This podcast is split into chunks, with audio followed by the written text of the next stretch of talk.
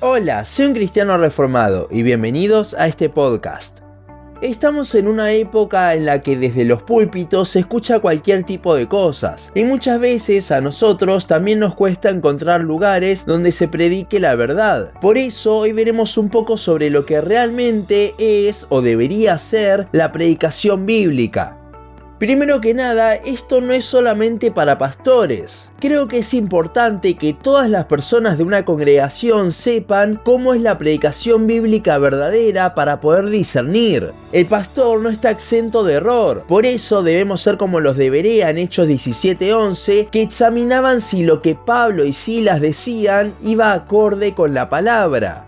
Recuerdo una película que ya hemos mencionado en capítulos anteriores que se llama El libro de Lee o El libro de los secretos en Latinoamérica, que trataba sobre un mundo posapocalíptico donde Lee busca proteger un libro con el cual una persona puede persuadir al resto de cualquier cosa que quiera. En este mundo los libros han sido quemados por la radiación solar y solo quedan unos pocos. En el medio se encuentra con un hombre que busca ese libro para poder gobernar a todos y controlarlos. En resumidas cuentas vemos que al final este libro era una Biblia. Si bien es una película secular, pensemos un poco en lo que dice y vamos a ver que tiene razón. A la Biblia, si se la interpreta de la forma que uno quiere, se la puede llegar a decir cualquier tipo de cosas. Es por eso que es tan importante interpretarla de la manera correcta. Ante todo esto, la pregunta que surge es la siguiente. ¿Cuál es la forma correcta de interpretar la Biblia? Rápidamente vamos a ver cuatro formas de interpretación. Primero tenemos el método racionalista, que trata de interpretar todo con base en la ciencia. El problema es que Dios va más allá de la ciencia, y este método termina negando cosas esenciales como la muerte y resurrección de Cristo.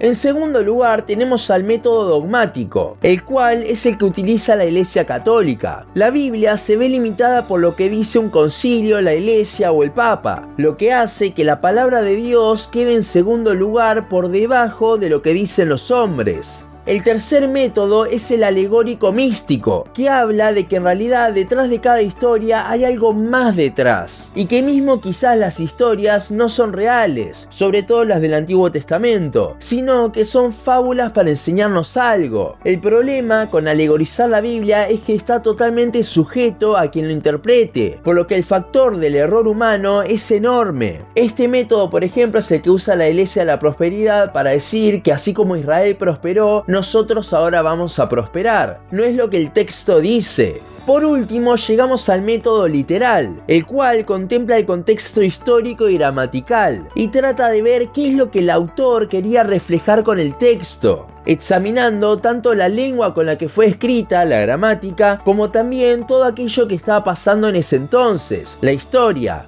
creo que está bastante claro cuál es el método que se debe utilizar para interpretar la Biblia. El método literal es el que menos sujeto al error humano está y busca que sea la palabra la que hable por sí sola, que no sea pura sabiduría humana. El pastor en la predicación no cumple la función de convencer, sino de aclarar el texto y hacer que las personas de la congregación puedan comprender lo que el autor, tanto humano como divino, dice en los versículos.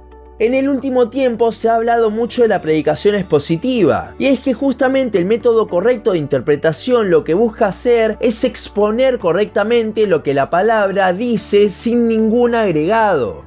Ahora, todo esto es muy teórico y quizás no tenemos el discernimiento ni el conocimiento como para poder distinguir si realmente se está interpretando de forma literal. Bueno, creo que hay algo fundamental para distinguir si una predicación efectivamente es bíblica o no. Y es que toda la palabra apunta a Cristo. ¿A qué me refiero con esto? A que el Evangelio tiene que estar presente en cada predicación. Y con esto no hablo de una invitación al final para los que están presentes y no tienen a Cristo, sino que hablo de que realmente debe estar presente. Por ejemplo, me cansé de escuchar predicaciones sobre los últimos capítulos de Colosenses y Efesios, donde todo lo que se hace es decir a las personas cómo deberían estar actuando. Recordemos que los capítulos y versículos, los números, no son inspirados, por lo que estas cartas eran un solo mensaje completo. ¿Qué quiere decir esto? Que estos últimos capítulos prácticos son la conclusión a lo que llevan los primeros capítulos. Y si vemos esos primeros capítulos, ¿de qué nos hablan? De Cristo, del Evangelio. Siempre la parte práctica es una respuesta a ver a Cristo, de ver su sacrificio por nosotros. Por lo que aún las predicaciones que son más prácticas, entre comillas, deben estar colmadas del Evangelio. Si no, no tenemos el motor para hacer que esas obras surjan en nosotros pecadores. Claramente no podemos predicar toda la carta, pero si vamos a agarrar un pasaje de los finales de la parte práctica, tenemos que poner en contexto. Justamente usar el método de interpretación literal y ver todo el contexto. Y el contexto contempla los primeros versículos de la carta.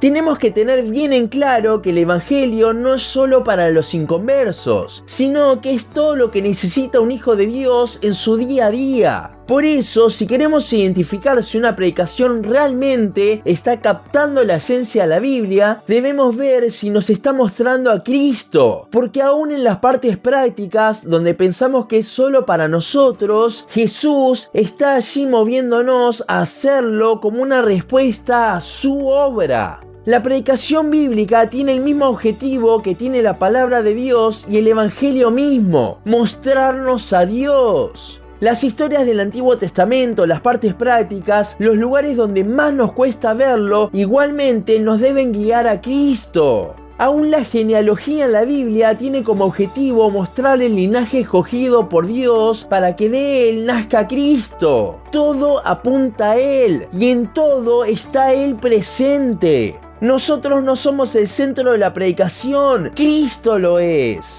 Debemos buscar, y esto lo digo tanto como para predicadores como oyentes, una predicación que exponga la palabra de Dios de tal forma que veamos a Cristo por medio del Evangelio. Esa es la predicación bíblica, una predicación que nos conduce a Él por medio de la exposición de su palabra.